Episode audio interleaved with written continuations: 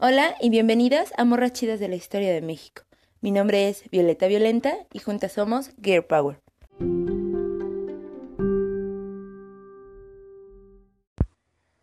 Cuando Francisco y Madero se lanzó contra el dictador Porfirio Díaz, yo era joven y tenía a mi padre. Este de inmediato comunicó a la familia sus deseos de luchar por la libertad de nuestros compatriotas, y yo le dije que lo acompañaría. Pero poco después murió. En noviembre de 1910 me uní al grupo El General Iturbe, pero vestida de hombre con el nombre de Juan Ramírez. Así, Juan Ramírez peleó hasta el 22 de junio de 1911, figurando entre el grupo que tomó la plaza de Culiacán, último del movimiento, derrocando en aquella gloriosa fecha al gobernador Diego Redo, el general Higinio Aguilar y al coronel Luis G. Morelos. Esto le diría la Valentina al periodista Leopoldo Avilés Mesa el 22 de febrero de 1969. María Valentina de Jesús Ramírez Avitia, también conocida como Valentina Gatica, la Valentina, Juan Ramírez o la Leona de Norotal. Fue una de las llamadas soldaderas de la Revolución Mexicana y es por eso que hoy se convierte en la tercera morra chida de la historia de México. Se sabe que nació en el año de 1893. Lo que no se sabe chido es su lugar de nacimiento, pues hay quien dice que nació en el caserío de San Antonio, esto en Abolato, Sinaloa, y otros que no, que nació en Orotal, Tamazula de Victoria, Durango. Igual no importa, era mexa y amaba su país. Hablemos un poco de su familia para que sepamos qué pedo, por qué se enlistó el arrebo.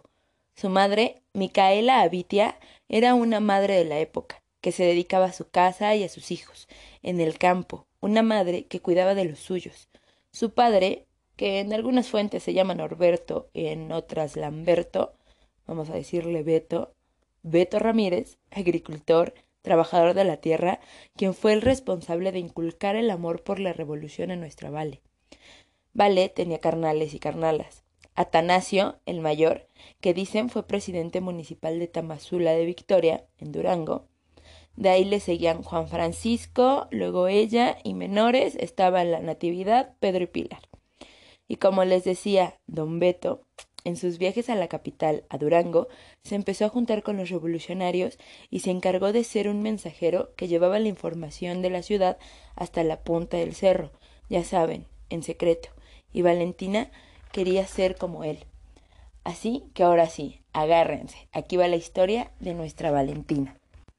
Un buen día que agarra el caballo de Atanasio, se amarra las trenzas en su sombrero de palma que adornaba con un listón tricolor, porque mal dirían por ahí, antes muerta que sencilla. Se pone las botas, el pantalón, la camisa grande, a la que le colocó un moño negro cerca del corazón en honor a su ya fallecido padre. Sus cartucheras cruzadas al pecho, la pistola 44 en la funda, su cabina 30-30 al hombro y un corazón henchido de amor y valor. Así es como Valentina, convertida en Juan Ramírez, a finales de noviembre de 1910, dato que deben recordar, se enrola en el movimiento revolucionario encabezado por Francisco y Madero y bajo las órdenes del general Ramón Iturbe, para derrocar al dictador Porfirio Díaz. Valentina, haciendo honor al recuerdo de su padre, a su amor por la patria y a su nombre, pelea en el combate de Puente Cañedo en Culiacán, batalla por la que el general Iturbe le otorga por méritos de campaña el grado de primer teniente, pues en esta batalla fue que se derrocó al gobernador Diego Redo, lo que mencionó ella en su entrevista del 69. También la pueden recordar como soldadera en batallas tales como la toma de Tapia Durango, la toma de la fábrica El Coloso de Rodas, Aquí capitaneó un grupo de insurgentes contra las fuerzas federales que se encontraban disparando desde el inmueble. Otra batalla ganada fue la embestida contra el coronel Luis G. Morelos, que se encontraba en la parroquia del Sagrado Corazón de Jesús, conocido como el Santuario en Culiacán. La leyenda dice que la leona de Norotal participó en más de veinte batallas, en las que iba vestida de Juan y armada hasta los dientes. ¿Saben por qué le decían la leona de Norotal? Pues porque era una chingona, que cazaba sus presas, se atrincheraba a esperar la noche y atacar. Para Valentina todo iba chingón en la revolución. Pero aquí es donde un vato la caga. Ella le estaba dando agüita a su caballito. Se le cae el sombrero, se le caen las trenzas, y un vato meco la ve y va de chiva con Iturbide. Ella lo contó así en una entrevista. Al estarle dando agua a mi caballo, a la altura de la isla de Orabá, este me tiró el sombrero y un revolucionario que se encontraba a mi lado descubrió mis largas trenzas, llevándome ante el general, quien después de un largo interrogatorio, pues pensaba que era un espía del enemigo, al descubrir que era mujer, sorprendido, me felicitó, pero de inmediato me dio de baja, pues no admitía, al igual que el general Villa, mujeres en sus filas. A partir de entonces se terminó todo el olor de pólvora para mí.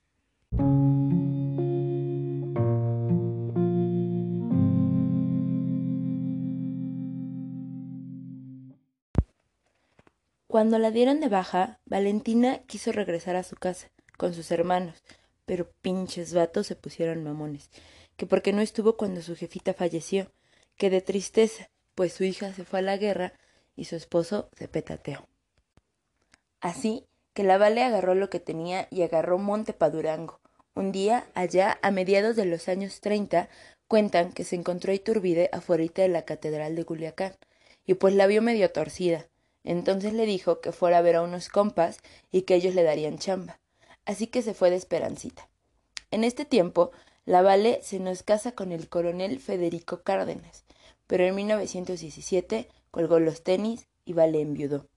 Pero se volvió a casar, ahora con un tal Luis Celis. Pero este también estiró la pata y Vale era viuda por partida doble.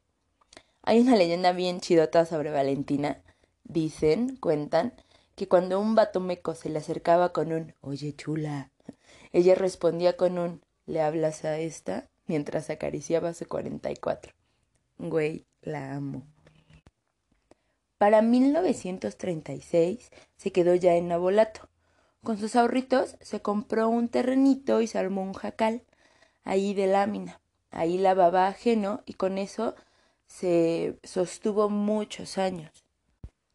Para 1962, cuando tenía ya 69 años y estaba sola, sin dinero, alguien le dijo Ey, no mames, vale, eres veterana, te mereces la pensión, ve a ver qué pedo al cuartel militar de Culiacán. Así que Vale fue a pedir lo que por derecho le pertenecía, una puta pensión. Y aquí comienza la indignación. Llegó al cuartel y le dijeron que sí, a huevo, felicidades, te reconocemos como veterana de la revolución. Pero por burocracia no te vamos a dar pensión. Hazle como quieras, mamita. Y es que para recibir pensión debía tener al menos seis meses en el ejército. Y si recuerdan las fechas, los putos tenía.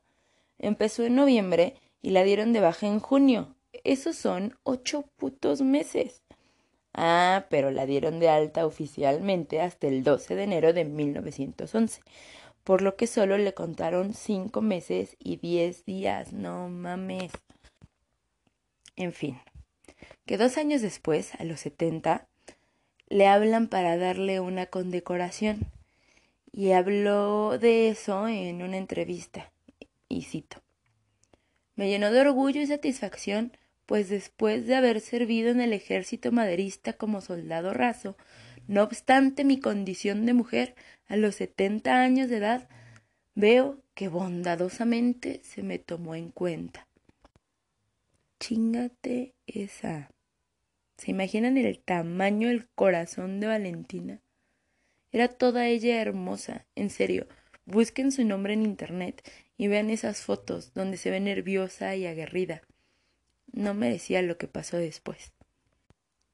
En 1969, un culero la atropelló y el muy cabrón la dejó ahí tirada. Valentina quedó paralítica. En el hospital, al ver lo deteriorada que ya estaba, la mandaron a un asilo de ancianos. Asilo del que se fugó un par de días después. Y es que dicen que dijo Prefiero morir con mis perros que prisionera, porque sí, cuidaba perritos y ellos a ella. Ellos eran su familia. En los siguientes años vivió arrastrándose en una tabla por las calles de Culiacán, en Abolato, mendigando. Porque de todo lo que la Revolución mexicana trajo de beneficios a la nación, no alcanzó para ayudar a Valentina, una puta pensión que pudo cambiar el final de su vida, vida que arriesgó por nuestra libertad, vida que puso en riesgo defendiendo el sufragio efectivo no reelección. En 1979, Valentina seguía en su jacal, en la colonia Alcanfores, en Abolato, viviendo con sus perros y su fe a la Virgen de Guadalupe, Virgen a la que Valentina le ponía velas. Una de ellas se cayó incendiándolo todo mientras dormía. Cuentan que nadie ayudó. Dicen que uno de sus perritos arrastró su cuerpo mal herido, intoxicado por el humo, maltrecho por las quemaduras, las cuales causaron su muerte el 4 de abril de 1979, a los 86 años. Y aquí no acaba, pues el gobierno de Culiacán arrojó su cuerpo a una fosa común, así terminando de insultar su labor a la revolución. Valentina, un ejemplo, una mujer combativa que estuvo al frente con su 30-30, con su vida, una soldadera que quisieron dejar anónima, que no figura en la historia oficial. Como dato, la salsa Valentina se llama así en honor a ella. Así que ahora, cada que le echen salsa a sus papitas, acuérdense de la Vale. Y por hoy es todo. Nos puedes encontrar en Twitter, Facebook e Instagram como Gear Power. Y si llegaste hasta aquí, gracias por escuchar.